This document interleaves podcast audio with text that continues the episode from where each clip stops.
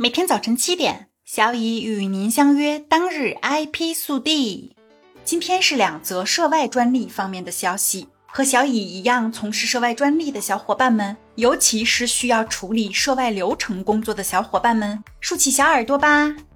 欧专局推出关于单一专利的两项过渡办法。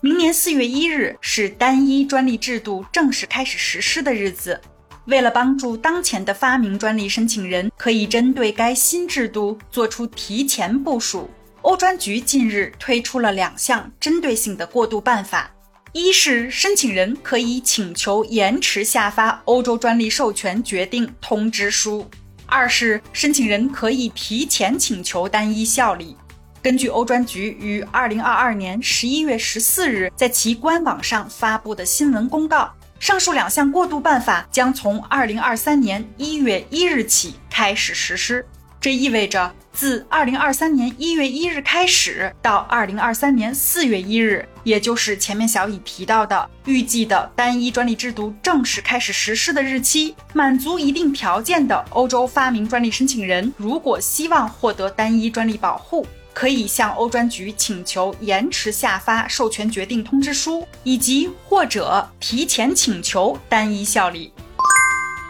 欧亚专利公约实施细则修正案和附录已生效。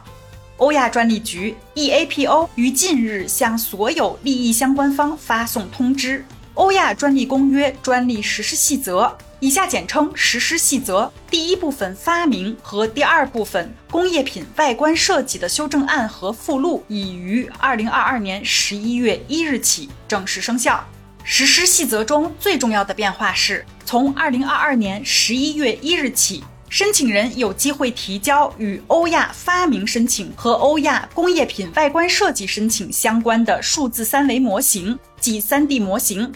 在欧亚发明和工业品外观设计专利程序框架中使用 3D 模型，是将现代数字技术纳入专利实践的重要一步。这将允许申请人利用 3D 可视化的优势来进一步阐明要求保护的发明的本质，并更清楚地呈现寻求外观设计保护的产品的外观，将有助于提高欧亚专利审查的效率和质量。3D 模型提交的技术要求将在 EAPO Online 工具的技术规定中进行公布。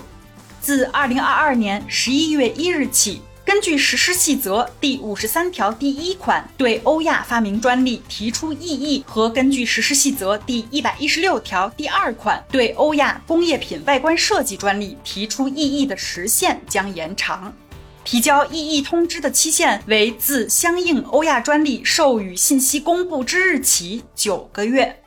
对实施细则第一部分发明所做的若干补充和澄清，涉及获得欧亚发明专利的程序，旨在优化实际实施程序的相关条款。其中特别值得关注的是，根据实施细则第四十九条第三款的新措辞。只有在向申请人发出准备授予欧亚专利的通知之前，才允许提交修改后的权利要求。实施细则第二部分工业品外观设计的附录扩大了在实质审查阶段对工业品外观设计进行审查的清单，并扩大了排除产品外观要素的方法，即申请人未要求进行法律保护的要素的方法。如果通过 WIPO，也就是世界知识产权组织的数字访问服务向 EAPO 提供了申请，则申请人无需提交早期申请的纸质副本。自2022年11月1日起生效的实施细则第一部分发明和实施细则第二部分工业品外观设计的最新修订版已经发布在 EAPO 门户网站上啦。未来 EAPO 还将发布非官方的英文翻译版。有需要的朋友可以关注 EAPO 官网进行下载。今天的 IP 速递就到这里啦。本节目由 IP 彭浩人策划，由小乙为您播报。欢迎搜索订阅每日 IP 速递。消息来源可查阅本节目文字说明。如需提供相关消息的详细内容，欢迎在留言区留言互动。昨天傍晚边吃饭边看球，然后郁闷一整晚。如果您和小乙一样，那么此时此刻去享受一杯咖啡，换个心情吧。咱们相约明天见。